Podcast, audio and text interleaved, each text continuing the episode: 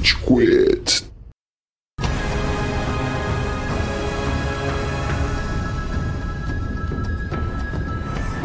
Fala galerinha do mal! Tá começando mais um episódio do Rage Quit, podcast mais passivo-agressivo da podosfera brasileira. Meu nome é Estevam e hoje a gente tem aqui o Góis. E aê, seus Master no Pokémon Unite!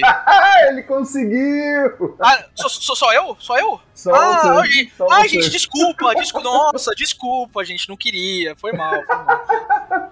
O moleque tá beating porque ele tá master num joguinho online. Puta Que você não pariu. conseguiu! Ah, muito bom, Estevam! Não, mas Parabéns! assim, eu vou falar que o Góis Deus. merece, porque recentemente eu tava vendo as imagens do meu celular e tinha uma 7 do Góis no Ultra 5 com 3 Três estrelinhas diamantes. Eu vi. pô. E teve duas que eu não te passei, Tchelo. Eu cheguei a Ultra 5 com 3 diamantes nove vezes. E o jogo, Ah. Pokémon Unite, é uma bosta, ele te pune por tentar chegar no Master. Foram nove vezes seguidas com, tipo, oito derrotas seguidas, tá ligado? Pelo amor de Deus. Enfim, não é mais uma realidade com a qual eu tenho que sofrer. E falando em Pokémon Unite, a gente tem um noob aqui também, né, Cello? Eu cheguei no Veteran, eu tô feliz pra caralho. né? Não vou mais me estressar com essa porra até virar a porra da temporada. Pô, Tchelo Ultra, pelo menos, né, mano? Pô, vamos chegar ali, né? A meta é dobrar a Mano, eu, meta. não tenho, eu não tenho nem tempo, mano, essa porra. Aqui não tem velho. tempo, o quê, Marcelo? Vai tomar banho. Para de ficar na praia promovendo eventinho hippie. Vamos focar no que importa. Pokémon Unite, Cello. Pokémon Unite. Pô, foi bom o evento, mano. Deu 500 pessoas no evento. 500 pessoas é um dia comum em Pokémon Unite. 500 pessoas que você xinga a mãe, né? Dentro da tua casa. Exato. é 500 malucos que eu xingo né, jogando por dia no Mano, Pokémon Não teve pessoa que usou uma frase melhor do que o Felipe e o Gigamantes, meu primo. Ele disse que nem Noé carrega tanto animal, na Animal, arca é. quanto o Pokémon Unite, mano. Meu, puta que pariu, é difícil. Isso que teu primo tá no Great, né, mano? Quando ele chegar no Expert, no Veteran ali, olha, meu Deus do céu. Caralho. Mas a gente tá falando muito de Pokémon Unite e hoje, coincidentemente, a gente tem um convidado que é uma pessoa ávida por Pokémon Unite, é uma pessoa fervorosa em relação a esse joguinho, que é recorrente também, né, Boru? Se apresenta aí pro pessoal. Olá, prazer. Prazer pra quem não me viu ainda. Ou ouviu, né? No caso. Enfim. Tô passando raiva aí desde o primeiro dia. Aí eu tô testando os limites, assim, até que ponto que eu realmente consigo ainda é, manter o meu Switch inteiro sem tacar ele na parede. Mas por enquanto tá indo bem, tá indo bem, tá indo bacana. Eu acho que eu joguei literalmente todos os dias até hoje. Num dia que eu não joguei, tipo, eu joguei no dia seguinte antes de virar o horário do jogo, sabe? No máximo. Qual rank que você tá, Boru? Ultra 2. Caralho, você jogou, vocês jogaram todos os dias, você e o Góis? É, eu, eu não devo ter jogado um ou dois dias, mas eu sempre tento fazer pelo menos as três partidas pra ganhar as premiações lá do, do desafio diário lá. Então, Nossa, acho que a última vez que eu tenho esse jogo foi quinta-feira. tem a missão diária, né? Então você acaba, tipo, ah, meu, vai demorar 20 minutos pra fazer a missão diária. Aí você acaba ficando duas horas, mas tudo bem. a diferença pra mim que sou Master agora é que antes eu ficava até as três da manhã tentando virar Master. Agora eu não preciso mais disso. Agora eu, tenho- eu jogo três partidas tudo bem. O que, que acontece se você perde no Mestre? Você não pode voltar pro Ultra? Não, o Master ele tem um ranking que vai de zero a, ao máximo agora, que eu acho que é 2500. Você vai ganhando ponto e você não volta pro Ultra. É muito tóxico, porque os jogadores do Master, eles podem abandonar partidas e parar de jogar se não tiver indo conforme ele quer, tá ligado? Eu faço isso agora. Nossa, eu não sabia agora de. Nossa, eu vou fazer, eu vou virar mestre então essa semana, fechado.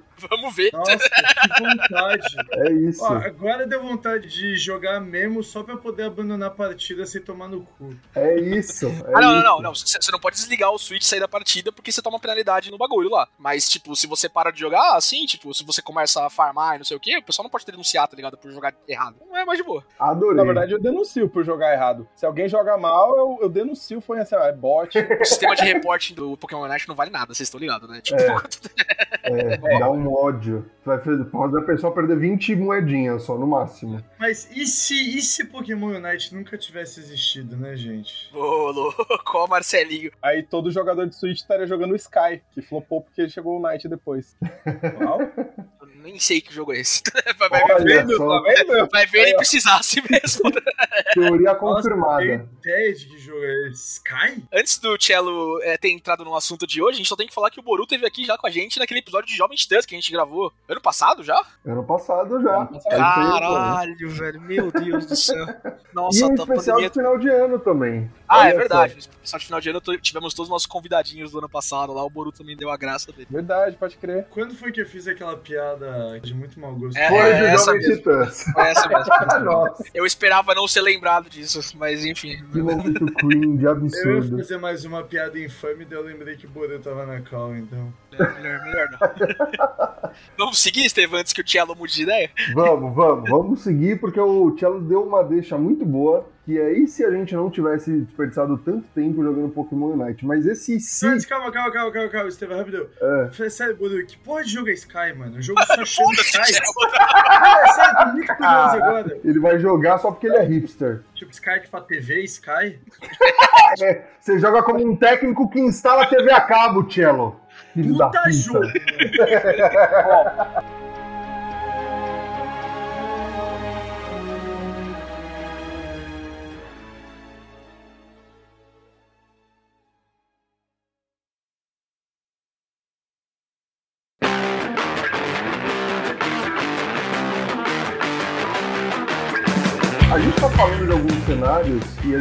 de um cenário nerd em específico, mas, meu, eu acho que uma parte grande de ser nerd é você ficar conversando sobre tudo que você segue, seja filme, série, videogame, a gente sempre fica conjecturando, sempre fica imaginando, né? E se alguma coisa acontecesse, como vai ser o futuro, enfim. E, cara, essa pergunta em si, o Góis trouxe essa ideia de pauta porque tá rolando a série da Marvel. A esse, a esse ponto ela já vai ter sido concluída, né? Primeira temporada ter sido Se eu fiz tudo certinho, tá saindo agora, tá? a, a ideia é que você tenha assistido o último episódio aí da série da Marvel e venha ouvir o podcast, tá bom? Vamos, vamos ver. E se o, Góis conseguisse postar os episódios no dia correto? Oh, esse é um grande si do mundo nerd. É. Porque, cara, essa série da What If, a gente não vai falar especificamente sobre ela, apesar dela ser bem interessante, bem relevante, especialmente na retinha final, mas ela trouxe uma pergunta que pode ser aplicada a muita coisa diferente. A gente pode perguntar isso para várias coisas que a gente vai fazer aqui, aquecer o seu coraçãozinho nerd, cara ouvinte. Mas, Steven, e se você perguntasse pro Cello onde a gente tá nas redes sociais antes de falar de tudo do tema? Boa, Cello, e aí? Onde estão as, as redes sociais? Porra, Estevam, e se eu soubesse? É seria um mundo melhor se você soubesse as redes sociais. Então. Puxei, eu devia ter previsto essa. Agora, porra, você me deu a piada, mano, no pratinho aqui, mano. Não precisei nem fazer o cup noodle já, você já esquentou água pra dentro botar no copinho, porra. Muito bom, ouvinte. Já que o Cello não sabe, nesse universo que o Cello não sabe onde está nas redes sociais, porque eu acredito que tem algum universo, alguma linha do tempo onde o Cello é uma pessoa responsável e que liga pro podcast. Eu não, Não é nessa, entretanto. Na real, talvez eu saiba, talvez eu só não queira falar. Talvez o Cello tá só no personagem só, e aí isso é mais importante. mesmo. Exatamente. Ouvinte, a gente tá em todas as plataformas de streaming que você imaginar aí. A gente tá no Spotify, a gente tá no SoundCloud. Há algumas semanas os nossos números sobem bastante no SoundCloud, então continue ouvindo a gente lá, vamos no Spotify. Mas tem também no iTunes Podcast, no Deezer, várias outras aí pra você escutar a gente, episódios novos toda semana. Geralmente quarta-feira, mas às vezes pode ser quinta ou sexta também, às vezes pode não ter, porque às vezes eu me confundo e às vezes eu me faço muito trabalho e as coisas acontecem. A gente também tá nas redes sociais, Instagram, RageQuitBR, converse com a gente lá no direct, fale com a gente, mande suas mensagens, mande seus desenhos, mande seus ICs. Acho que esse é um bom episódio pra você mandar suas possibilidades, a gente conversa com você pelo direct lá, a gente pode postar os melhores, a gente pode falar no próximo episódio. Tamo também no Facebook, Twitter, Discord, tamo no YouTube, pode acessar tudo pelo link na nossa aba no Instagram, tá todos os links pra você acessar lá. E é isso, ouvinte. A gente de vez em quando streama também nossos episódios. Quando forem streamados, a gente avisa no nosso Instagram, no nosso story. Fique de olho pra acompanhar a gente. Tamo no Badu Date também. Badu Date. Tamo no Badu Date. que, curiosidade, datando o episódio, foi o meio de comunicação mais utilizado hoje no caimento do WhatsApp. É isso, então bora pra pauta. Follow me and ponder the question What essa introdução toda que eu fiz, você quer colocar aqui quais? Ou você vai deixar assim e a gente já continua? Talvez eu recorte, talvez a gente só siga. Então, beleza. Eu só tenho que falar, Steven, que você falou, né, antes do corte aqui, a gente não vai comentar da série da Marvel, né, do EC. A gente não viu o último episódio ainda, porque a gente tá gravando isso é segunda-feira, dois dias antes de sair o último episódio, né, saiu o episódio que continua ali os eventos do oitavo episódio. Mas, cara, que episódios são os episódios que esse episódio trata? Que é o episódio do Doutor Estranho, lá, o episódio 4, e o episódio 8, que é puta que pariu, é sensacional, São os velho. dois melhores, eu também achei os dois melhores. Tem outros que eu gosto muito. Eu gosto muito do, do, do Eu achei ele muito bom também, muito bem executado. Tem uns que eu acho muito chato. Aquele do Thor do 7 lá. Puta que pariu. Nossa, que Ah. episódio chato. Ok, ok. Mas assim, no geral, é, a, Marvel acertou de novo, né? Fez mais um negócio legal aí. E esse episódio 8, cara, do Ultron lá, do, com, com as joias, não sei o que. A gente não vai dar spoiler aqui caso você não tenha visto, enfim. Mas é, mano, incrível. Puta que pariu. Acho que é a melhor coisa que saiu esse ano aí de propriedade intelectual, contando WandaVision. Eu não vi Shang-Chi, mas, enfim, Shang-Chi, o Capitão América, Soldado Não sei o que. Eu achei muito, muito foda. Não sei se vocês compartilham da visão. Não, eu, eu curti bastante e, cara, trouxe a deixa pra gente conseguir fazer essa pauta, porque vendo o universo Marvel, que já é notoriamente conhecido por várias extravagâncias e versões diferentes, porra, a gente consegue aplicar isso pra todo tipo de propriedade nerd, né? Propriedade intelectual. Então, meu, a gente tem uma listinha grande pra gente começar a especular. Quer começar, Góis? Qual que é a dinâmica do episódio, ouvinte? A gente poderia aqui, né, só falar da série, falar das coisas que aconteceram, criar algumas coisas em cima. Mas como o Steven disse lá no começo, é muito mais legal a gente fazer coisas com outras propriedades intelectuais, não falar só de Marvel. Deixa os caras da Marvel fazerem os próprios deles na segunda temporada, tá ligado? A gente não, não quer fazer o trabalho dos roteiristas dos caras, né? Então, a gente trouxe aqui o Boru, estamos aqui nós três. Ah, inclusive, ouvinte, é, era um negócio que a gente tinha especulado nesse episódio, mas o Cello tá aqui e o Amaral não tá, né? É, Hum, por que será? é importante Hum. entrar nessa? Será que o Tchelo e o Amaral são a mesma pessoa? Será que eles curtiram feio depois do episódio de Evangelion? Eu quero que vocês criem as suas fics, tá, ouvinte? Mande pra gente no direct Só que o Amaral me deu uma facada no baço. pelo podcast, tipo For the Watch em Game of Thrones, tá ligado? Exatamente. Uma- Alguma dessas teorias pode ser verdade, ouvinte, mas a gente vai É, divulgar, viu? Exatamente. Então, existe uma verdade, tá, ouvinte? Porque o Tchelo e o Amaral não participam mais de episódios. E a gente quer as, as teorias de vocês no nosso direct, tá bom? Quem acertar, a gente vai falar, ó, acertou, mas em off. Amaral, se você estiver ouvindo isso, é brincadeira, tá bom? É isso. Buru, você quer deixar a sua primeira ideia aí, cara? Por que, que o Tchelo e o Amaral não participam mais de episódios juntos?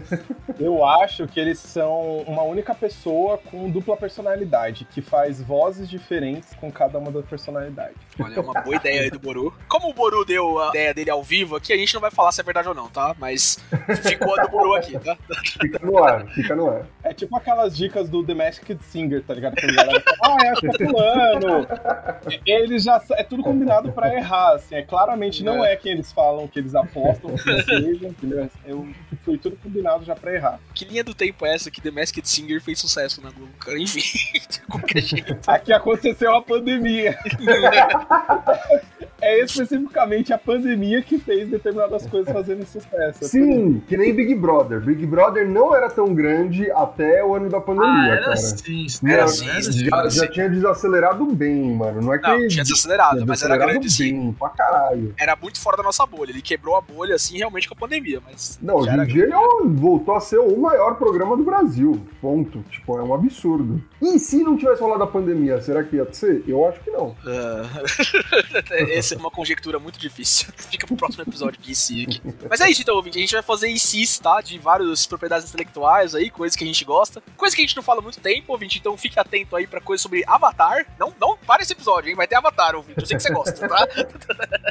A gente não vai esquecer o Avatar no churrasco. Game of Thrones a gente fala daqui a pouco também, ouvinte. Game of Thrones faz sucesso com vocês. A gente vai falar de várias coisas aqui. Vamos começar. Follow me and ponder the question What if? Primeira conjectura aqui, sugerida no nosso grupo do WhatsApp, depois de muita pesquisa, muita confabulação dos nossos membros, sugerida pelo Estevam, e se a Disney não tivesse comprado Star Wars? E aí, Estevam? E vamos lá, porque eu vou fazer uma rápida contextualização. O George Lucas, originalmente, ele estava querendo fazer mais seis filmes, mais duas trilogias, com um escopo completamente diferente do que a gente viu nos cinemas, né? Não sei se pro bem ou pro mal, mas enfim. E, mano, às vezes eu penso, não, não é nem só isso. Star Wars é tanta coisa que a gente pode falar em si, mas se a Disney não tivesse comprado os direitos, e se o último diretor, né, do, do terceiro e último filme dessa nova trilogia não tivesse saído? Porque esse último filme era para se chamar The Duel of Fates e acabou virando esse cocô gigante em escala global. Mas, mano, e aí, o que, que, vocês imaginam que poderia ser Star Wars se não tivesse na Disney? Cara, pensando que o primeiro filme teve incesto. é... Sei lá, tudo de pior pode acontecer.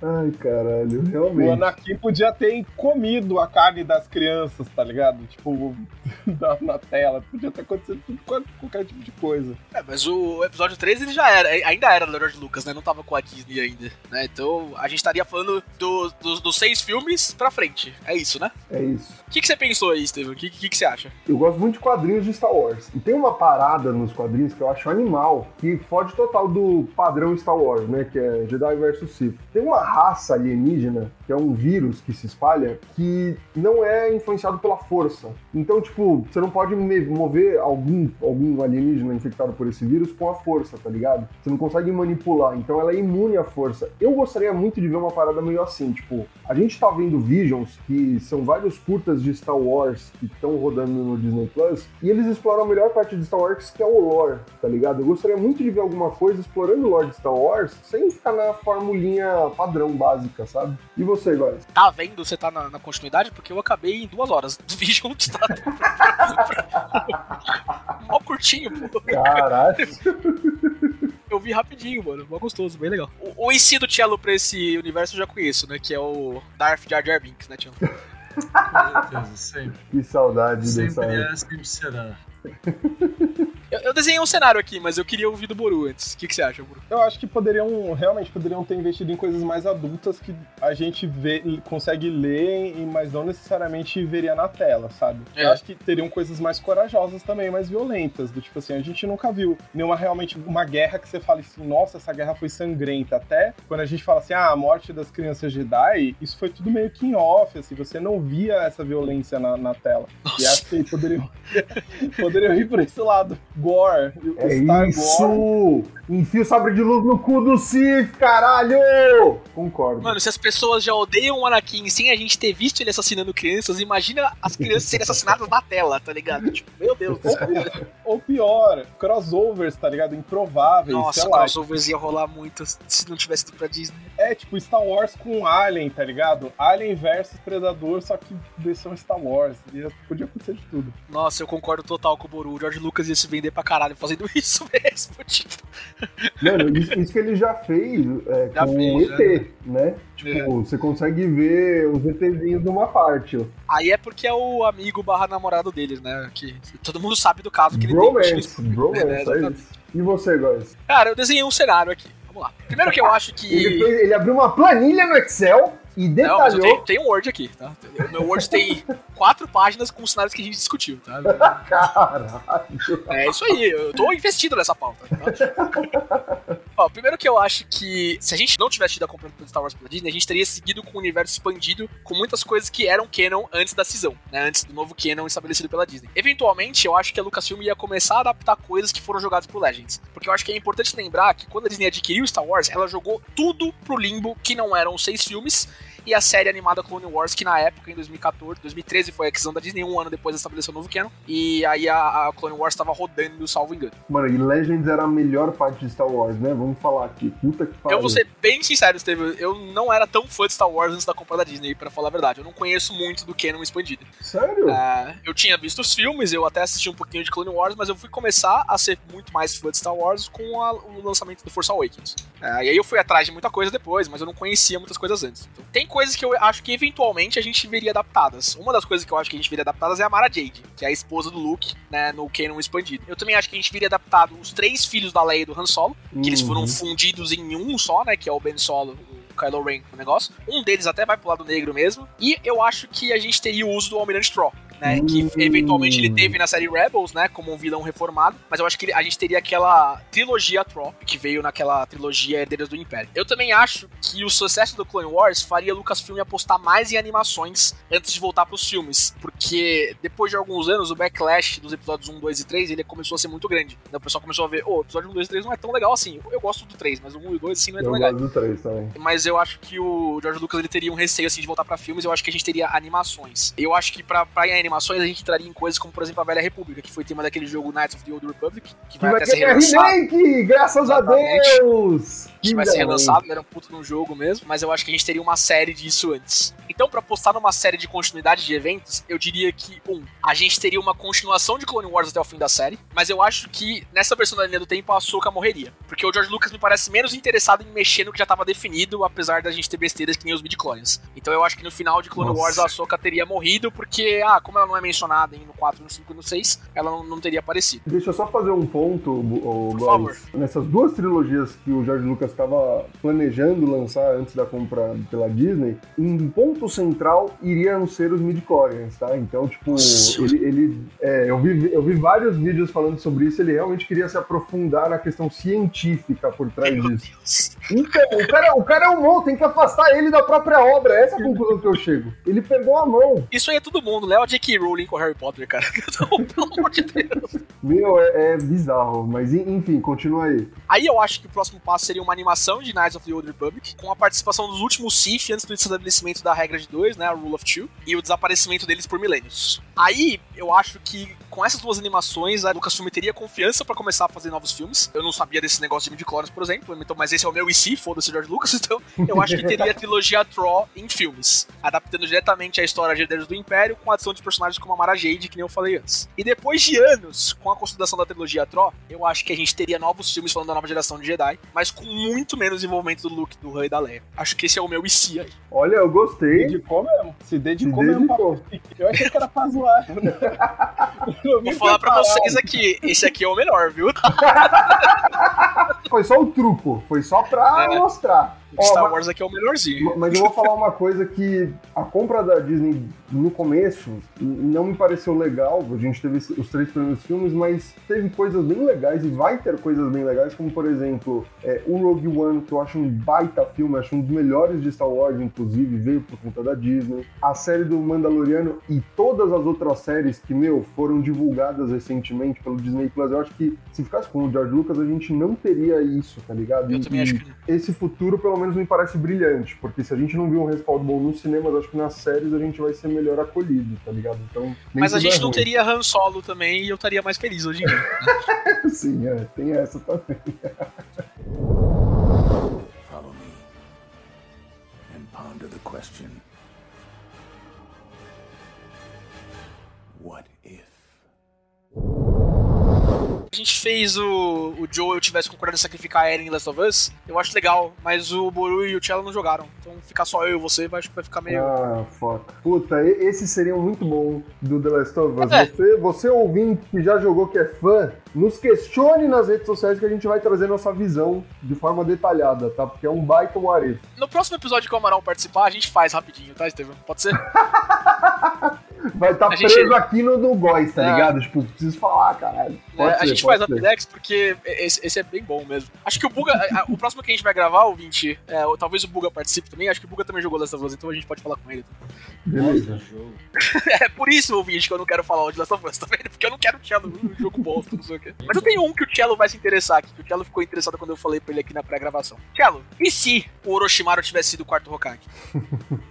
Mano, Eu tenho uma construção pra te ajudar aqui, Cello. Eu tenho um setting de cenário pra ajudar você e o ouvinte que talvez não lembre. Mas ele seria quarto Hokage se ele tivesse conseguido ter feito aquele golpe de estado quando ele soltou o Hashirama e o negócio, quando ele atacou, foi quando ele matou o Sarutobi lá, depois do exame Chunin. Não, não. Até bom dar esse setting. Porque a disputa pra ser quarto Hokage sempre foi entre o próprio Minato, que acabou sendo o quarto Hokage, e o Orochimaru, que era aprendiz direto do terceiro. A gente sabe que Konoha tem esse nepotismo, né? Onde se você não faz parte da família principal de times lá, você não, nunca, nunca vai poder ser Hokage, certo? A derrocada, ele já era meio maluco antes, mas a derrocada dele é não ser, esco- ser escolhido pra quarto Hokage. né? Ele começa a pirar quando o Minato é escolhido. Ele já tinha uma moral distorcida desde muito cedo. Afinal, quando ele o Jiraiya Tsunade encontram o Nagato e a Rico Yakona, ele já sugere, ô, vamos matar esses caras aí pra, pra poupar eles. Quando o irmão da Tsunade morre na guerra também, ele já tá todo creepy lá dando um sorrisinho, é, tipo, morreu mesmo. Mas o que faz ele pular do precipício é a nomeação do Minato como quarto Hokage. A partir daí é, é quando ele, inclusive, começa a fazer aqueles experimentos com cobaias dentro de Konoha, né? E eu acho que se ele tivesse virado o Yondaime, o quarto Hokage, ele não teria chegado ao- ao- à beira da loucura, ao menos não tão rápido. Deu pra lembrar, Tielo, co- como, é- como é que é o cenário aí? Deu. Mas é que, por exemplo, eu acho que assim.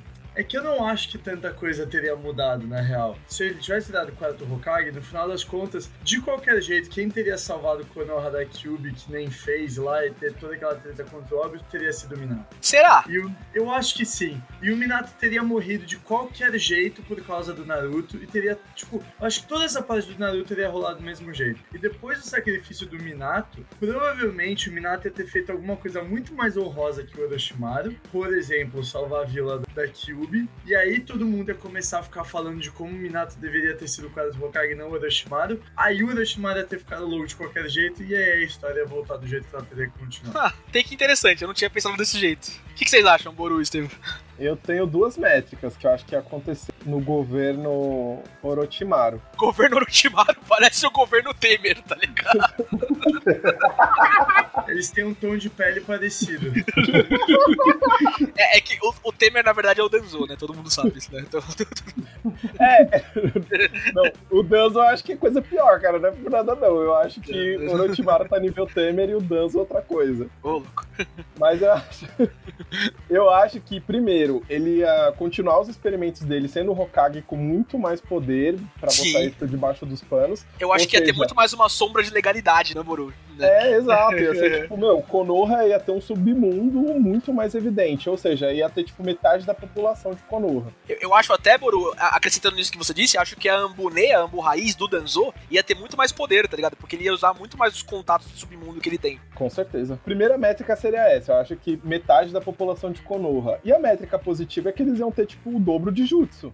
Então, verdade. provavelmente, eles iam ter um jutsu poderoso pra, tipo, mano, foda-se, a Kyuubi agora é um gerador de energia Konoha, cidade. Uhul. Meu, do futuro, tá é tipo. Cube numa bicicleta, tá ligado? Gerando energia pra cidade, assim. Os caras sugando a Cube pra, meu, gerar a evolução e é isso aí. Então, tipo assim, o começo ia ser meio merda, porque eu ia rolar, tipo assim, matando um monte de gente pra inventar jutsu, mas, pô, depois ia su- surfar no desenvolvimento aí dos jutsus muito louco com a Cube. Eu acho que ia, Konoha ia ia ser basicamente uma nação nazista que deu certo, é isso. uma Wakanda do mundo ninja. Os malucos que não tá ordenhando o chakra dos rabos da Cube. O que, que você acha, Estevam? Cara, eu concordo com essa visão do Boru. Eu gostaria de ver, mas eu também levo em consideração o que o Thiago disse. Eu não acho que mudaria tanto no final, tá ligado? Eu acho que ia postergar um, um aspecto ou outro. Eu gostaria de ver, se isso acontecesse, como funcionaria a, a Katsuki, tá ligado? Como ela se comportaria por conta da não presença do Orochimaru e como eles iriam se comportar, porque provavelmente a Nação da Folha ficaria muito mais agressiva, eles perderiam alguns integrantes. Enfim, eu, gostaria de ver esse lado, tá ligado? Se isso acontecesse. Por onde eu fui tem muito a ver com isso, mas eu acho que vocês estão esquecendo de coisas muito fundamentais, gente. Porque o que, que eu acho? O Tielo falou que o Minato acabaria salvando o Konoha. Eu não acho que seria assim, porque o Orochimaru já estudava as bijus antes. Tanto que algum tempo depois do ataque de Konoha, ele já vai pra Katsuki. E a Katsuki já tá nessa, né, de estudar as bijus, não sei o quê. Então eu acho que o Orochimaru, ele conseguiria salvar Konoha da Kurama, né, da Kyubi, e ao mesmo tempo que aprisionaria ela de algum jeito, a gente poderia ter ordenhação de chakra, que nem o Cello falou, que nem o Boro falou. Isso poderia acontecer. É, eu acho que a Kushina morreria pela retirada da Kyubi, como acontece né, na série, é, apesar dela ser atravessada também pela unha da Kurama lá, mas que o Minato não morreria, e que o, o Naruto cresceria pai, mas não seria um Jinjuriki. Aí eu, eu acho que duas coisas seriam muito fundamentais nessa minha visão. Primeiro, Orochimaru rastrearia o ataque da, da Kurama ao Tobi, né, na, na, época lá, porque ele que controla, né, ele controla ela pelo Sharingan, não sei o que. Ele faria uma aliança com ele e a Katsuki cresceria dentro de Konoha, em vez da Vila da Névoa, sabe? Porque o Orochimaru tem objetivos alinhados, lá, ele quer estudar muitas coisas e que jeito melhor de fazer isso do que estudando as bijus, tá ligado? Eu acho que com o Orochimaru Hokage, isso para mim é o mais fundamental, não teria tido um massacre Uchiha, porque o Orochimaru era muito interessado nos Uchihas, ele queria estudar os segredos do Sharingan, ele queria ter estudado as coisas. E quanto mais o Uchiha tivesse vivo, mais ele poderia ter criado um novo corpo, criado novos olhos, etc. É, poderia ter um massacre, só que ele que comandaria o massacre, tá ligado? Pode ser Mas também. Eu, eu, não, eu não acho, velho, eu não acho que isso depende do Orochimaru. Eu acho que tem um Arif muito maior do que o Orochimaru ter virado o quarto Hokage. Deixa eu só terminar e a gente vai. Eu acho que tem esse estudo do, do Rico Docenin que ele quer. Aí eu acho que os Uchiha, eles teriam dado um golpe de estado com a ajuda do Orochimaru e aí evoluído pra essa nação militarista, criadora de jutsus, que nem o Buru falou. Eu, eu acho que isso aconteceria. E eles estariam junto com a Katsuki para dominar os bijus, porque os Uchihas têm essa maldição, né, de estarem ligados ao Rico Docenin e estarem querendo controlar os bijus. Mas eu acho que, como vocês dizem, a história de Naruto é muito baseada em profecias, muito baseada na história, essas coisas. Então o Naruto teria que ser o descendente do Indra, eu acho, eu acho, e o Sasuke do Indra. Então, no final, essas coisas seriam uma, parecidas, né? Eles, eles seriam meio que uma força de é, rebeldia dentro de Konoha, meio numa vibe meio Final Fantasy VII, acho que só o Thiago jogou, né? É, e, e, aí a história se envolveria mais ou menos parecido, o Sasuke traindo as coisas ao, ao longo do tempo. Mas fala o teu Arif maior, Thiago, que dependeria das coisas. Mano, o grande Arif é se a pedra nunca tivesse caído no óbito. é. Óbito, mano, se o óbito nunca tivesse ido pro lado do Madara, cara, a história inteira seria diferente com esse acontecimento. Cara, se é o óbito não tivesse do lado do Madara, o Madara não teria força suficiente pra corromper os Uchihas pra eles irem contra o, o irmão do Hashirama, o Tobirama. Não teria força suficiente pra eles irem contra a Konoha por causa das coisas que o Tobirama fez. Porque o óbito era quem fazia tudo lá por baixo que o Madara não podia sair de perto da árvore. Isso é bem antes, o Óbito nem tava vivo nessa época. Quando o Madara pega o óbito, ele ainda tá com o cabelo branco, todo velho, estrupiado, preso na árvore. Mas o Óbito tem a idade do Kakashi, é que, o- é que o Madara tava vivo há muito tempo. Não, eu sei, mas o, o, o óbito, quando o óbito tava vivo, o massacre dos Uchiha ainda não tinha rolado. Não, mas aí, aí quem fazia esses segredinhos em cima era o Zetsu, não era o Óbito. Acho que isso tá confundindo. Então, mas daí que. Mas o, o Zetsu. O Zetsu não usava o corpo do óbito pra fazer Não, porque o Óbito não- foi nascer só muitos anos depois que o Tobirama tava vivo. Não, sim, mas então, mas o Tobirama começou aquela parada dos Uchihas. Isso, mas Mas aí não é o Óbito fazendo. Mas eu entendi o que você pode seguir, só, só corrigindo isso. Eu acho que o Madara, não, se sem o óbito, o Madara não teria tanta força pra concluir os planos que ele queria concluir. Não teria Karin formado a Katsuki, por exemplo. não teria formado a Katsuki, a Karin provavelmente estaria viva.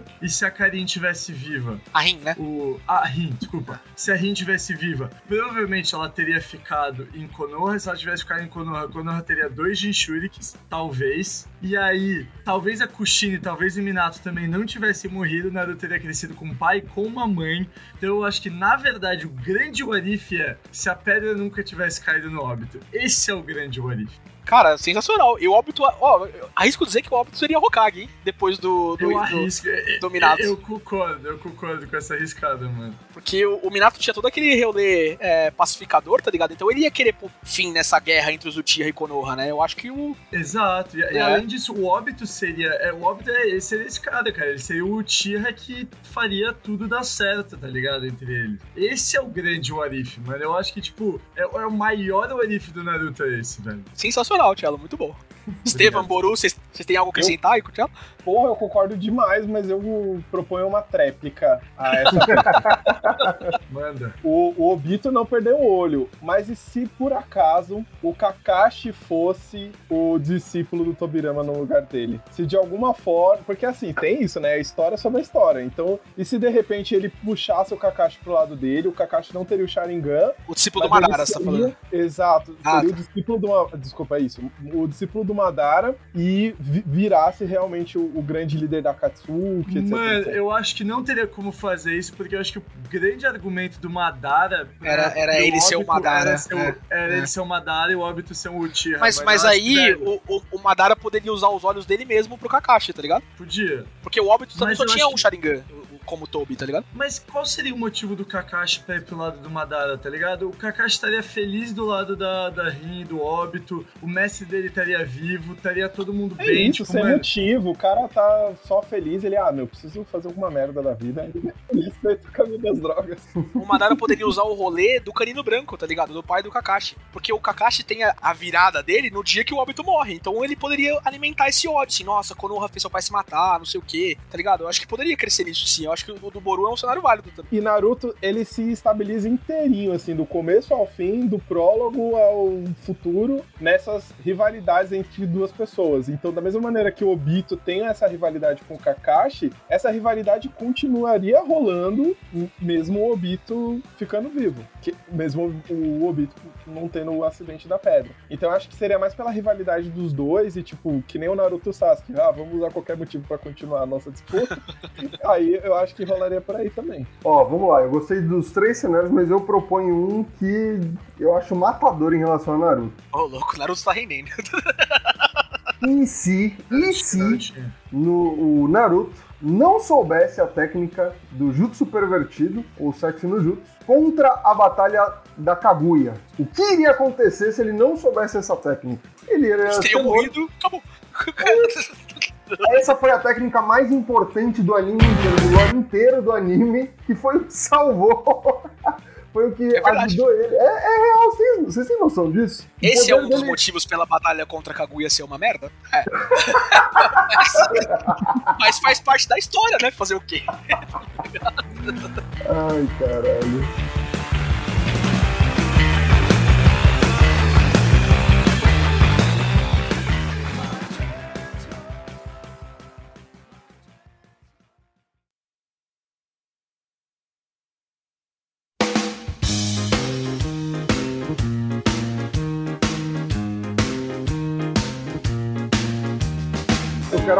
Aproveitar, porque a gente tá falando de anime. Tem um que eu não quero deixar pro final, que eu, eu quero pegar o bonde, que eu acho que poderia acarretar em muita coisa. A gente tá falando de anime, tem um que eu amo de paixão, que é Fullmetal Alchemist. Pensando nessa pauta, né, até conversando com o Boru antes da gente gravar, teve um cenário que é uma premissa, uma, é uma força motriz na história, que eu... Eu sei exatamente o que você vai falar e eu já sei exatamente como replicar. Porque, cara, a gente tem o- o- os irmãos Eric, né? Que em uma cagada absurda fizeram com que o, o Al perdesse o corpo dele. E, cara, eu sempre penso nisso. O fato do Al não ter corpo foi uma coisa que fez com que o Edward tivesse que largar tudo da vida dele pra focar em eu preciso fazer com que o, irmão- o corpo do meu irmão volte, tá ligado? E se o irmão dele não perdesse o corpo, tá ligado? Porque isso iria acarretar em muita coisa. Era exatamente Era isso. isso, certeza que você vai falar isso. Eles estariam tão enfiados em alquimia quanto eles estavam, porque ia demorar mais e eu acho que ia ser um método mais alternativo. O que eu acho que mudaria é, eles nunca teriam entrado pro exército dos alquimistas, mas por eles serem filhos do Hohenheim, alguma hora a alquimia entra na vida deles. Tipo, de uma maneira muito profunda e alguma hora a responsa do Hohenheim seria jogada pra cima deles. Porque, mano, eventualmente eles iam ter que resolver essa merda. A, a força motriz foi o Al ter perdido o corpo. Poderiam ter sido várias outras coisas, mas eu acho que, velho, por eles terem o pai que eles tiveram, mano, merda ia cair no colo deles de qualquer jeito, mano. Eu não acho que eles estariam longe disso, velho. Não vai ser tão legal a minha resposta, mas eu acho que esse cenário é muito simples. O bagulho é, tipo, a força motriz é o Al perder o corpo. Mas analisando mais abstratamente, é eles terem se fudido muito pra tentar salvar a mãe deles, certo? Né? Tipo, o Al perdeu o corpo e o Edward perdeu o, o- o braço e a perna. Se eles não tivessem se fudido muito, eles teriam continuado pesquisando maneiras, porque eles já estavam na alquimia, né? Eles já eram prodígios, não sei o quê. Então eles teriam continuado pesquisando maneiras de tentar salvar a mãe deles. E eles teriam se fudido muito em algum momento. Então, eu acho que a história só ia demorar um pouquinho mais de tempo pra acontecer. Tipo, porque eles iam acabar se fudendo muito, eles iam encontrar a verdade lá no portal da, da alquimia e tal, e aí eles iam entrar pro exército e aí a história rolava. Acho que é só isso. eu acho que não, guys, porque eu, eu não acho que eles encontrariam a verdade, tá ligado? Porque ó, o que fez com que é, o Eric conseguisse superar todos os limites possíveis foi o sentimento fraterno que ele tem com o irmão dele, com o Al, tá ligado? Eu acho que sem isso, eu não acho que ele poderia encontrar a verdade dessa forma. Tanto porque a verdade, ela pega as partes do, do corpo, né, do All, ela tá esperando na frente do portão, tá ligado? Então, eu não acho que ele conseguiria alcançar, e eu acho que o mundo teria ido pro Beleléu, porque os Sete Pecados, eu acho que conseguiriam de modo positivo, tá ligado? Um sucesso, concluir o plano deles. Eu não acho que os irmãos Eric conseguiriam parar com tudo que estava acontecendo. Mudaria completamente. Eu acho que eles conseguiriam fazer o rolê no, no país que eles estavam propondo. O que, que, você acha, Boru? Esse realmente é um cenário que eu não conseguiria desenhar.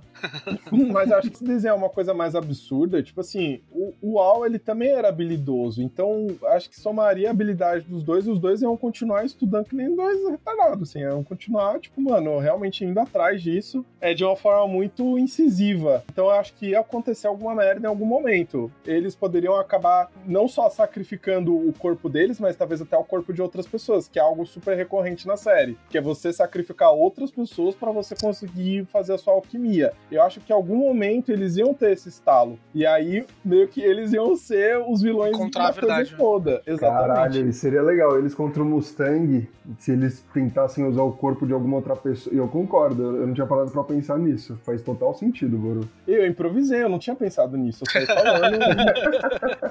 Imitando o cello de Naruto, uh, esse não é o What If de Full Metal Alchemist. O What If de Full Metal Alchemist é se o, o cara do exército lá, que é o cara legalzão que mostra a foto da filha, não tivesse morrido. A história seria outra. Puta, Nossa, mano. Aquele é Eu, eu, não- Follow me and ponder the question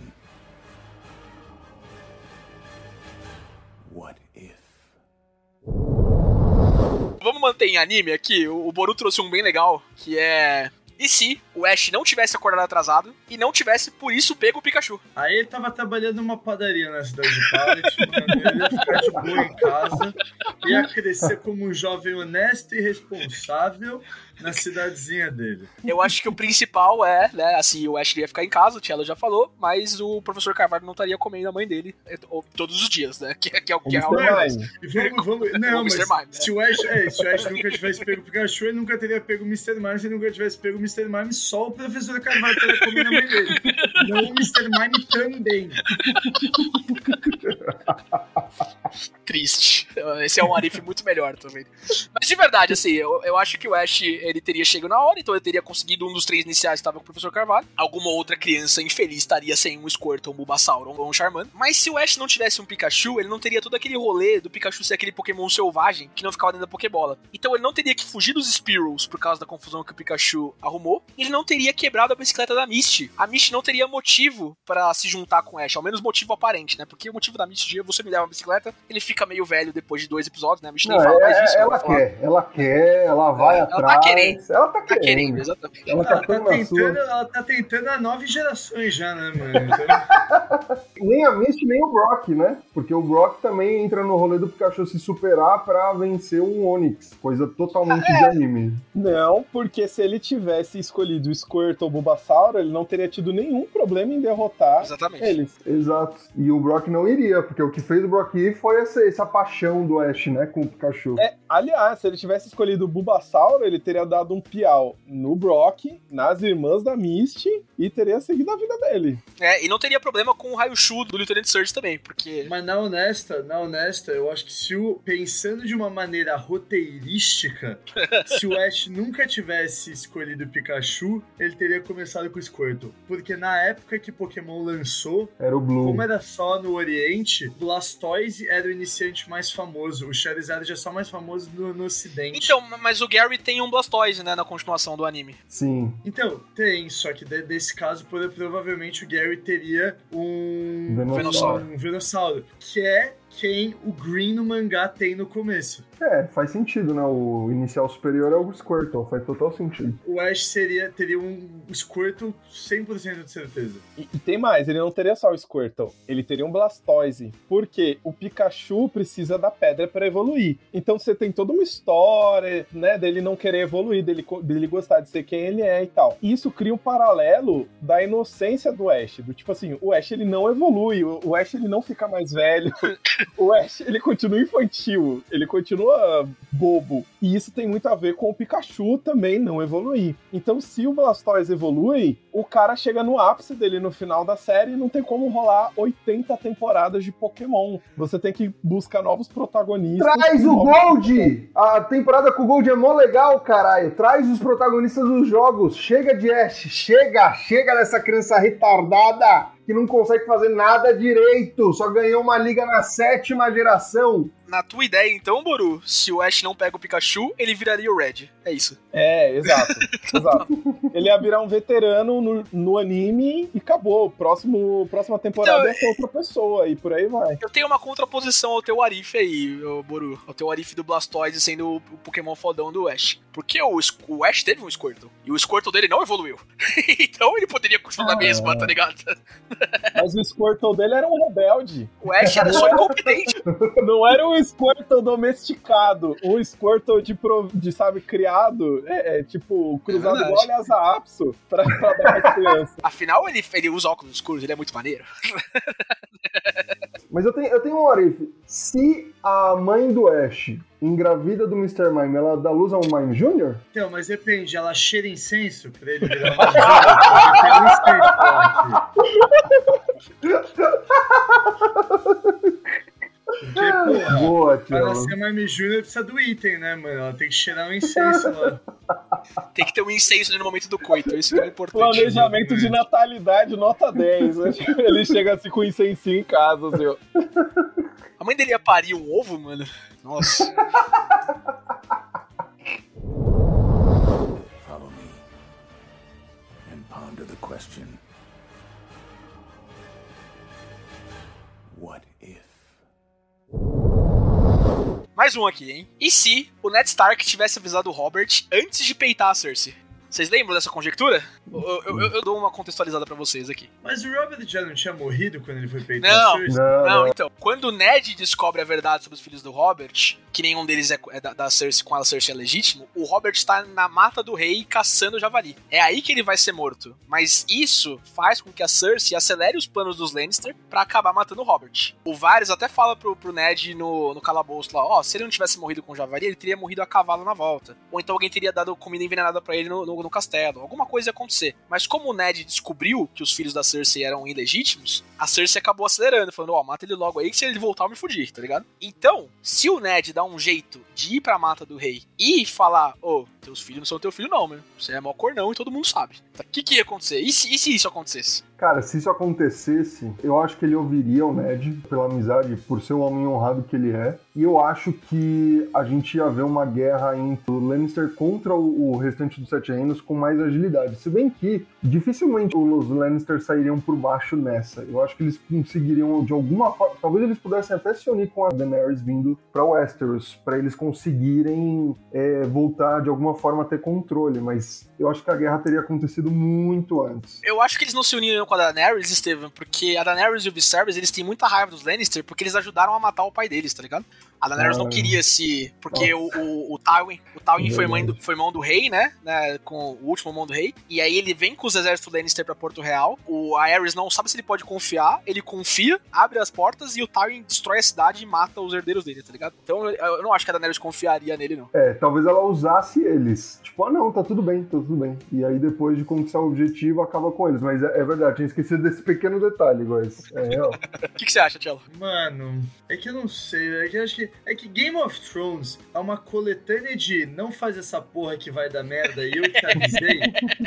que. É isso mesmo. Que, mano, é. Que foda, tá ligado? Porque eu acho que assim, tipo, as coisas acontecem, mano. As coisas aconteceriam do jeito que elas vão acontecer. Tipo, mano, se. Ok, eu acho que a única coisa que seria diferente é assim: se o Robert voltasse num puta frenesi e matasse ele mesmo todos os Lannister. Aí mudaria a porra toda, velho. O que, que eu acho que aconteceria então? Ó, eu montei um cenáriozinho aqui. Primeiro, o Robert volta furioso pra Porto Real. E é nessa fúria, ele recobra aquele senso de cavaleiro fodão que ele era antes da guerra, antes da guerra da conquista, né, do usurpador. E ele evita todas as tentativas de assassinato que os Lannister fazem pra ele. Só que como ele tá voltando, o Jaime e a Cersei mais os filhos deles fogem. Que nem o Ned tinha falado pra eles fazerem. Ô, foge aí porque o Robert vai vir te matar, tá ligado? Então eles fogem. Eles fogem pra cidades livres lá, pra onde a Daenerys tá. Eu acho que o pai deles, o Tywin, vai falar que nunca soube desse rolê. Tipo, oh, meus filhos eram incestuosos, não tava ligado, foi mal, né? E ele ia manter o seu título e as suas honras. Aí ia ter paz no reinado por muito tempo, mas eu acho que o Tywin ia estar por baixo dos panos contratando mercenários das cidades livres para voltar e atacar o reino, né? Então um exército Lannister junto com os mercenários e o Vale de Arryn, porque o Mindinho ia continuar naquele rolê de tentar destruir os Stark e os Lannister. Afinal, esse é todo o plot de Game of Thrones, né? Por motivos que só o George R. R. Martin sabe e a gente, quem sabe, vai saber daqui uns 30 anos quando ele terminar de escrever os livros. O, o Mindinho quer que os Lannister e os Stark se destruam, né? Não, então ia isso, ser isso os... eles explicam, né? Tipo, o Mindinho, ele é meio butthurt por causa da Kathleen Stark, que, tipo, ele sempre teve aquela queda absurda e o Ned dá um pau nele. É, mais ou menos. Não, ele, Isso ele na- até na fala, série.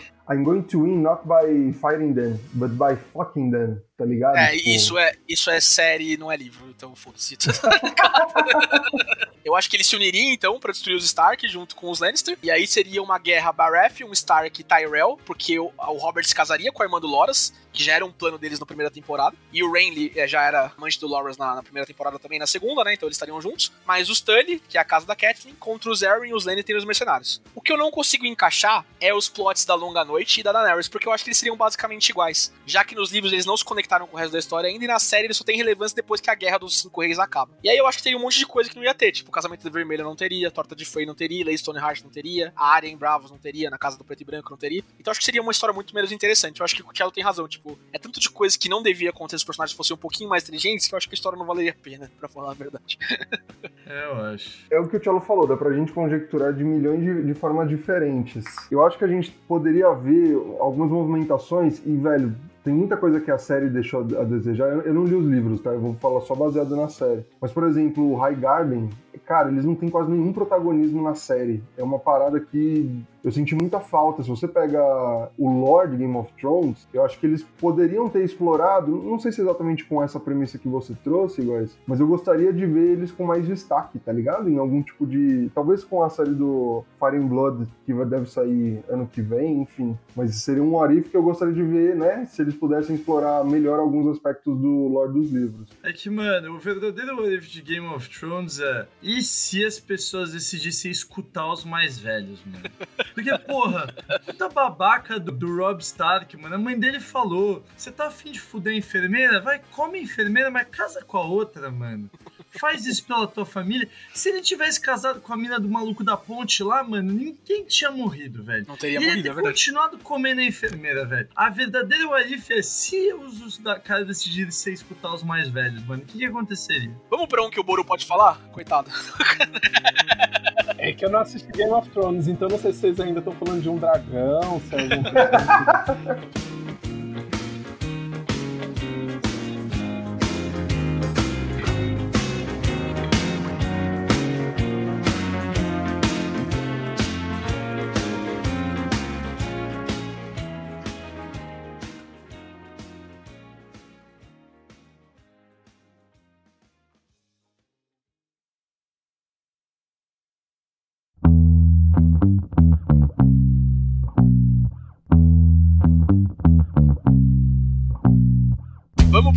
um cenário do Boru, bem legal que eu achei. E se Homem-Aranha nunca tivesse sido da Sony? Se a Marvel nunca tivesse vendido os direitos de Homem-Aranha? Buru, fala pra você que você já deu uma premissa sensacional pra esse cenário. É, pra mim o, o ponto inicial é que assim, o Homem-Aranha ele sempre foi um ícone da Marvel. Então, eles não precisariam criar novos ícones porque eles já teriam ali, ó, um vencedor nato. Então, eles não precisariam, por exemplo, ter criado o Homem de Ferro como eles criaram e feito o Homem de Ferro ser o começo, o estopim do MCU inteiro. E o protagonista, né? Não é errado falar que o, o Homem de Ferro ele é o protagonista Total. do MCU até então, né? Pelo menos até o Endgame. Então, eu acho que seria isso. O Homem-Aranha seria um grande protagonista do MCU, protagonista dos Vingadores, estaria no, no início dos Vingadores, estaria matando Thanos, estralando o dedo e ainda reviveria pra continuar fazendo mais filmes. Outra coisa é que a gente veria vilões do Homem-Aranha em todo lugar. Então, porque ele tem uma galeria de vilões gigante. Então, da mesma maneira que a gente vê os inimigos que originalmente eram do Batman fazendo filmes com todos os personagens da DC, a gente veria inimigos do Homem-Aranha com todo o filme da Marvel. Olha, Boru, quando você apresentou esse cenário pra mim, eu falei, puta, que da hora, o Homem-Aranha seria o condutor do, do MCU. Mas aí, pensando agora, eu não acho que isso daria certo. Eu acho que seria muito merda. Primeiro porque a galeria de vilões do Homem-Aranha é uma bosta, tá? Só tem vilão bosta do Homem-Aranha. Desculpa, Abutre, Estevam. Não, não, não, não, não, não, não, não. Que, que, que tipo de afirmação é essa? O Lorde Vilões do Homem-Aranha é incrível. Você tá de Os brincadeira. vilões do Homem-Aranha são uma merda. Não, não, não. Você tá usando o craque do, do bom. Passa o contato aí, guys. Meu, a gente tem o Lagarto, que é um baita vilão. A gente tem o, Caçador Craven, que é um, um- um maluco russo, do família do Cesar, que é um baita vilão. A gente O tem Craven eu o esqueci Venom. mesmo. Ele é legal, tá. Porra, a gente tem o Venom, a gente tem o Carnificina, que também é legal. O Duende Macabro é legal também. Tem arcos muito Não, não bons com o Duende Não, Macabro. não. O Homem-Aranha é muito bom também. Mano, caralho, vai ter um monte de vilão bom, velho. Não é só um ou outro, Nossa. mas o, Dr. Octopus é um baita vilão também, é um dos Octopus é um Octopus, Porra. é, Duende Verde, Craven e o Venom. O Carnificina é um vilão esteticamente muito legal, mas é uma bosta. Não O é, Duende Macabro não é, um é, serial nossa, o Duende. Macabro da vergonha. Então, não tem, não tem profundidade nenhuma. O Venom já não tem profundidade, inclusive. O Venom só tira que nem o Cello gosta. Você tá associando com o Cello, Steven. Tá? que horror. Não, mano, tem- tirando o Lorde de vilões novos, tipo o Negativo, tem o, o Eletro, tem muito vilão bom do Homem-Aranha, velho. Nossa. Porra, nossa, guys. É, tanto que uma das melhores partes é, é eu, eu coloco num patamar parecido com o próprio Batman. O herói é muito bom porque tem muitos vilões que são bons também, que dão sustentação, que fazem você ver de diferentes ângulos, tá ligado? Tipo, eu discordo totalmente. Eu acho que os vilões são excelentes do Homem-Aranha. Eu acho muito pelo contrário, o Homem-Aranha é 10 mil vezes mais interessante do que os vilões dele. Todo o rolê dele ser um herói pobre, ele ter que pagar as contas, não sei o que, é o que faz o Homem-Aranha ser o Homem-Aranha. Agora, o do Doente Verde tem até um pouco a ver com isso, mas o Homem Hídrico tem a ver com isso? Não. O Electro tem a ver com isso? Não. O do Doente Macabro tem a ver com isso? Não, não tem. Os vilões do Batman são mais interessantes que o Batman, eu concordo. O Homem-Aranha tá ali na mesma categoria de vilões que o do Flash. A galeria de Nossa, vilões do Flash é imensa. Que Mas é horrorosa. Não, não, vamos lá, Boru e Cello. Vamos lá, o que, que vocês acham? Eu me perdi. Os vilões, os vilões do Homem-Aranha são bons ou são ruins, Cello? Mano. O Cello tá nem aí pra essa discussão. Que eu acho que, assim, é que eu acho que, mano, o Homem-Aranha e os vilões são bem babacas. Olha aí. Mano, Homem Hídrico, Homem-Areia. Vai tomar é, rinoceronte, mano. Rinoceronte, escorpião, tá ligado? Ah. Escorpião. Assim, eu acho, eu acho o Craven bem foda. Craven. Eu gosto do Venom, eu acho ele bem foda também. O Eletro é interessante, o Duende Verde. Mas, porra, rinoceronte, velho. É de fuder, né? O rinoceronte é bem de fuder, mano. Pior que um rinoceronte, só um rinoceronte meca, né? Que foi utilizado no filme. Nossa, não, esse foi. Esse eu achei legal. Esse foi legal. Caralho, a gente é antítese mesmo, hein, guys? Puta, Graças a não. Deus. É, graças a Deus mesmo.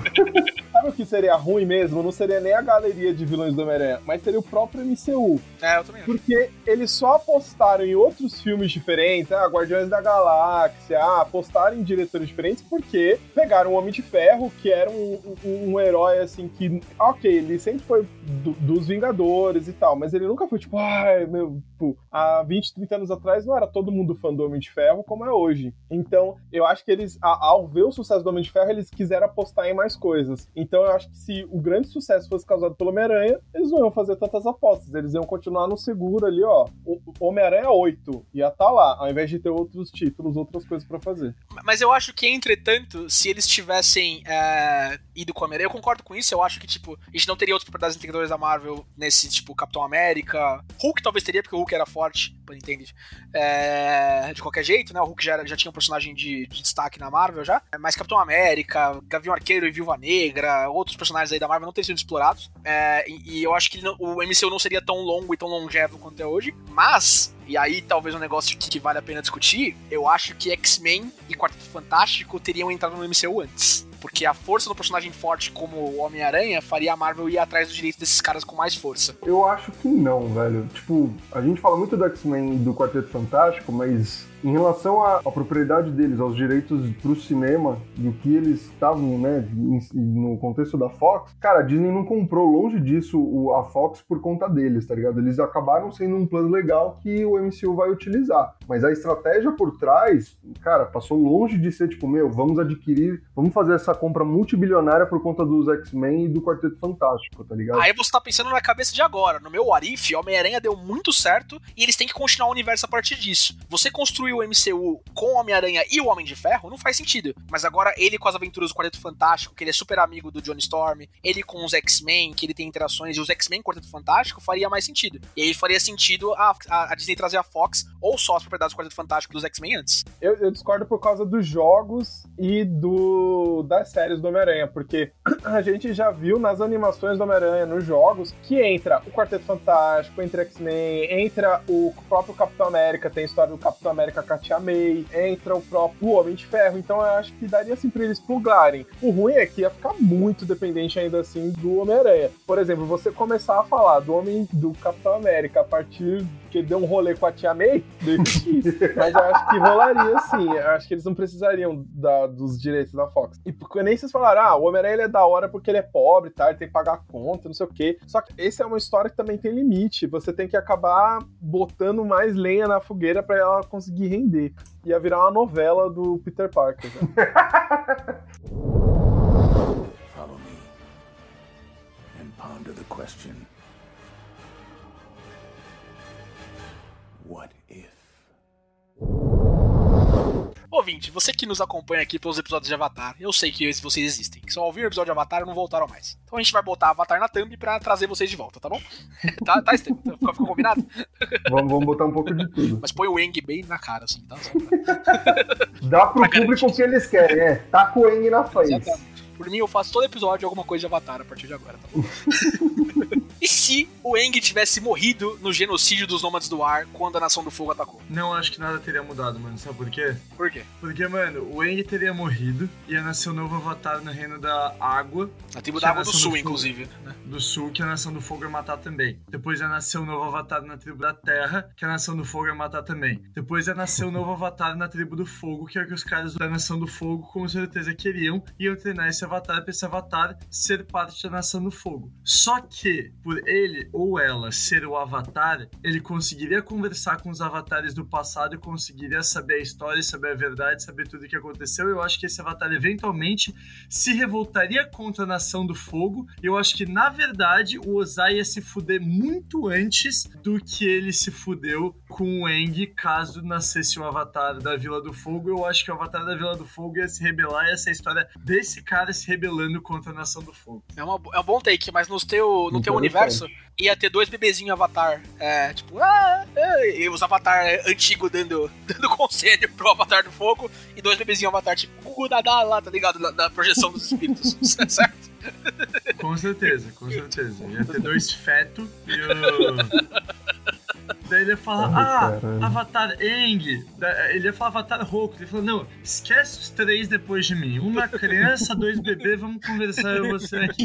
Deixa, deixa, deixa. O Avatar Roku ia tá chutando os bebês pro lado, assim, do Avatar. assim. O que, que vocês acham, gente? Ó, eu tenho uma teoria, então. Eu concordo em partes com o que o Cello trouxe, porque eu acho que é, a, a tribo do fogo iria não, não matar o, o avatar que nascesse na, no sul, né? Na tribo da água do sul. Mas eles poderiam fazer um cerco justamente pra controlar esse avatar, tá ligado? Não matar ele, mas levar ele como prisioneiro. E sem o avatar, era, é questão de tempo até Bacincei e o reino da terra cair pra nação do fogo. Então, assim, iria depender muito de como isso iria se desenvolver, né? Se desenrolar na batalha. Porque na teoria é lindo e fácil. Na prática, se tem um soldado do, de fogo, né? Que tá um pouquinho mais exaltado, ele poderia matar o bebê e poderia seguir como você trouxe, por exemplo, Cello. Mas aí uma dúvida: se a nação do fogo acaba tanto com as tribos de água e a, tri- a tribo da terra, é, só vai nascer Avatar na tribo do fogo a partir daí? Ou não? É legal adicionar isso. Quando o próximo avatar deveria ser um avatar do ar, depois da Korra e do próximo avatar de terra e do fogo, o universo deu um jeito da nação do ar voltar, né? Com a Hum. convergência na em Korra. Então,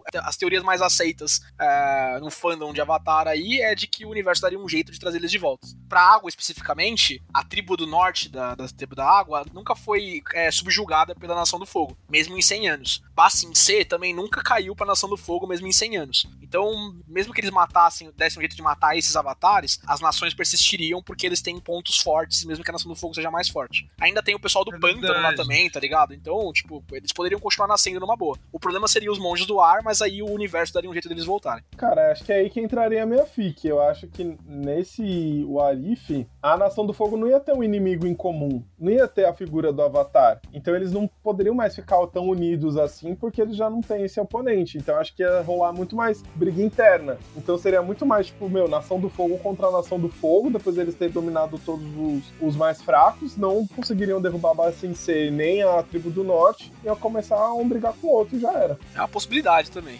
Você ia acrescentar mais coisas, Estevão, no teu?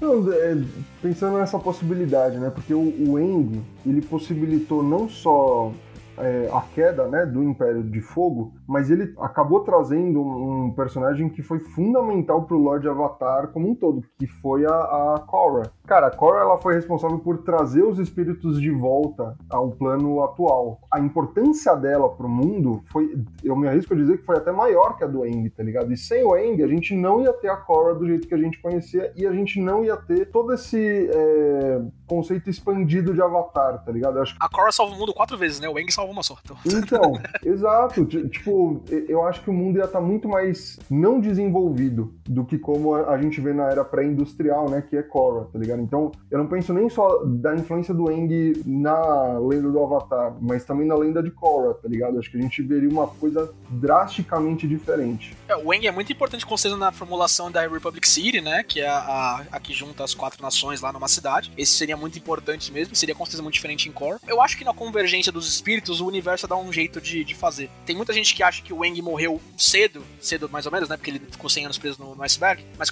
tipo, a a Kyoshi, ela viveu 200 e poucos anos, né? Tá no- nos livros dela. É, o Eng, os avatares, eles, ele- pelo menos pelo lore, assim, eles vivem mais tempo do que os humanos normais. Então, é, tem muita gente que acha que o Eng escolheu deixar o plano terreno mais cedo pra Korra ser um avatar experiente, mas não muito velho quando tivesse a convergência. E aí ela já tá preparada pra fazer isso e poderia lidar disso de uma forma ma- é, tranquila. É, mas de qualquer jeito, as outras coisas valem. Eu acho que não, não tivesse tão desenvolvidas essas coisas. E se o Eng nunca tivesse sido congelado? Se ele já tivesse ali, meu, realmente, combatido a Nação do Fogo desde o começo. Eu Esse é um morrido. muito bom. Eu não sei se ele teria morrido, porque o, o estado avatar não controlado, ele é um mecanismo de defesa. Então, mesmo com os poderes mais baixos, porque ele não saberia dobrar fogo, terra e água ainda, é, os outros avatares poderiam assumir o controle, como eles fazem em outros momentos, e ele poderia ter se protegido ali do genocídio. Talvez a incursão do Sozen é, não fosse tão bem sucedida e o universo teria continuado. Eles teriam parado a Nação do Fogo e seria normal. Talvez não, talvez ele teria morrido e, era, e é isso, tá ligado? É, eu acho que ele estaria muito cru, especialmente contra o Senhor do Fogo, que, meu, fez uma batalha absurda, né, no, no último episódio de Avatar. Então, eu acho que ele teria morrido em uma questão de tempo, especialmente porque ele não ia ter, provavelmente, um representante da tribo da água para ensinar ele a dobrar água, por exemplo, e com isso ele não conseguiria dominar os quatro elementos com tanta facilidade. Mas isso é só conjectura. Os membros da tribo do ar, né, os nômades do ar, eles viajavam muito pelo mundo, né? Eles são nômades. O Eng conhece o Kuzon lá, que é o nome de, que, que é um puta nome em português, né? Mas que, ele, Hum.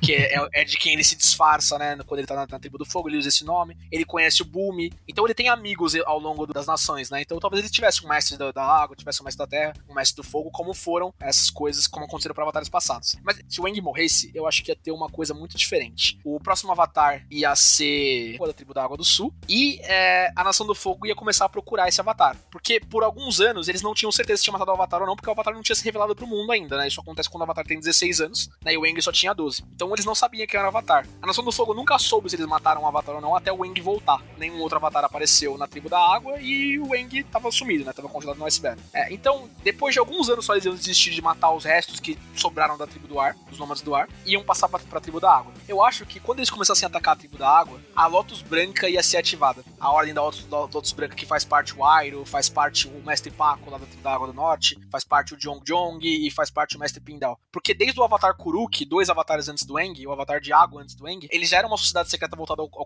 compartilhamento de conhecimento entre sábios de várias nações, mas quando a Sensei é atacada, eles se revelam pro mundo e viram uma sociedade de ataque, viram uma sociedade de proteção do Avatar. Então, com o Avatar em perigo, eles iam perceber essa necessidade e iam começar a proteger o Avatar. Eu acho que o Avatar ia ser treinado por mestres dessas das nações que fazem parte da Lotus Branca. Então ele ia ter um mestre do ar, ia ter um mestre da água e um mestre do fogo. A técnica do Avatar da tribo da água, como o mestre do ar, não ia ser tão refinada. Ele acho que ele ia ter uma vibe mais ou menos como é o Zahir na lenda de Korra. Ele ia ter que estudar por já ter que estudar por estudo antigo, essas coisas. Mas quando a Lotus Branca julgasse que o Avatar tá pronto, ele poderia enfrentar o Senhor do Fogo já como um Avatar realizado, um Avatar que dominasse os quatro elementos. Sem o poder do cometa, já que o Sozen já teria utilizado o poder do cometa, e ele só viria depois na época do Eng mais, mais velho, né? Na, na época que passa a lenda de Eng. Então, sem o poder do cometa e com um Avatar completo, eu acho que o Avatar da tribo da água ia dar um pau muito mais forte em quem seria o Senhor do Fogo nessa época e o universo estaria balanceado muito mais cedo. Então, talvez seria até benéfico pro mundo se o Eng morresse. Caralho!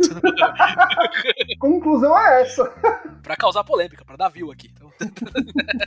É, eu acho que o impacto ia ser muito a longo prazo, mexer com o balanço do mundo espiritual, é. com, cara, de uma forma bem, bem mais direta. E eu, eu, de verdade, acho que o Eng morreria, tá ligado? Eu não acho que a gente ia ver a história, porque muito do que a gente vê, a, até a Nação do Fogo de fato se conscientizar da existência do Avatar, né, e isso virar uma pauta recorrente para eles, demora um tempinho. Até lá eles têm um príncipe exilado em busca da honra que, cara, aquilo e nada é a mesma coisa, é um barquinho, tá ligado? Então, eu acho que esse tempo fez com que o Eng pudesse é, aprender as diferentes dobras, entender, né, questões não só filosóficas, mas de batalha mesmo, de estratégia, enfim. Isso tudo formou ele como o avatar que a gente passa a conhecer, que aí sim ele tá apto a derrotar a Nação do Fogo, né? Não matar, derrotar. Então, tipo, eu não acho que ele conseguiria é, vencer a Nação de Fogo nesse momento. Eu já não sei se o mundo ficaria melhor com a derrota desse Mestre do Fogo, porque o próprio Eng, ele não tinha um lar, né? Ele, ele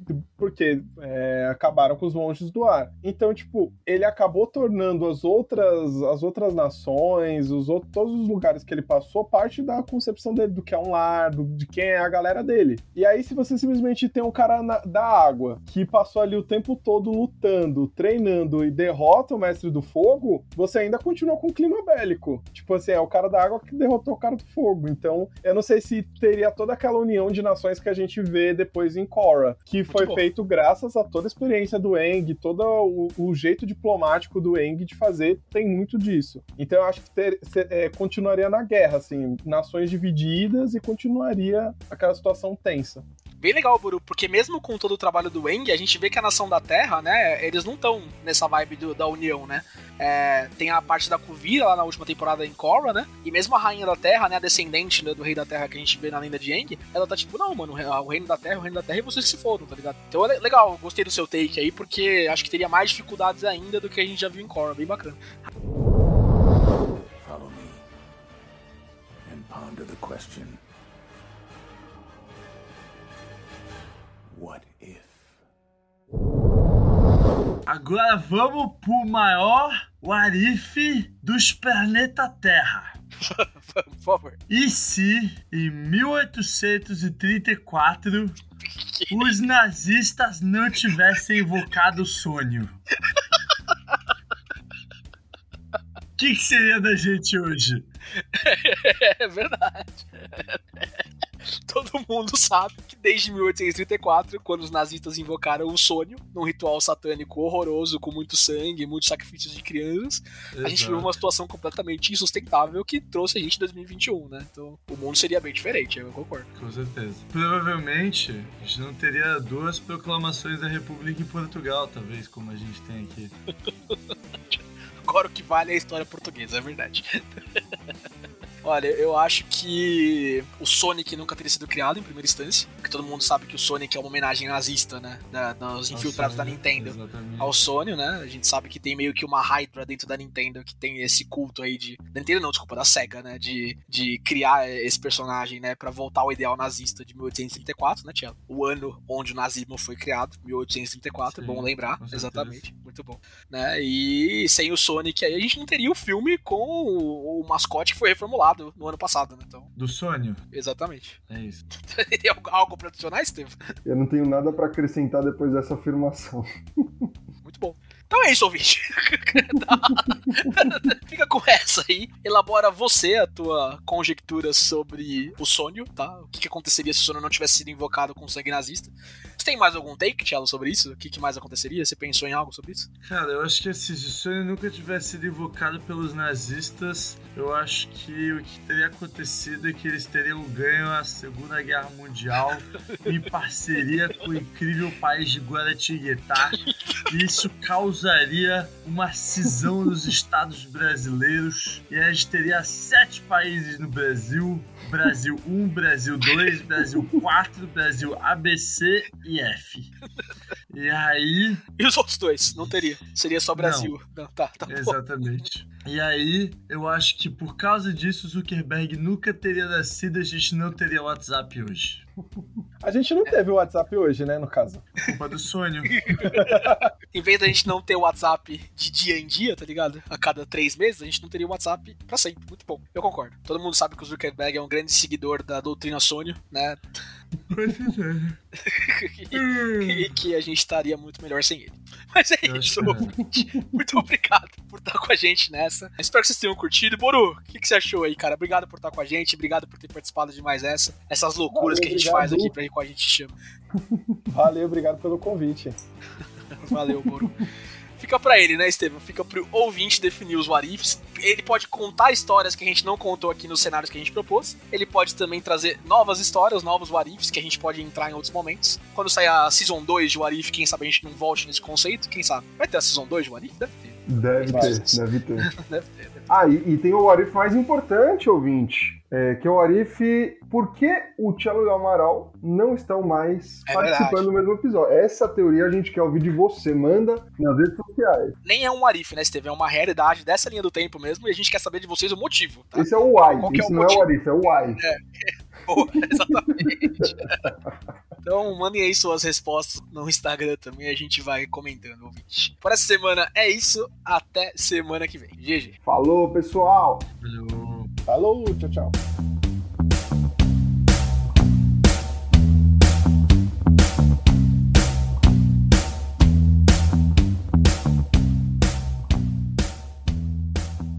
Você ouviu Rage Quit.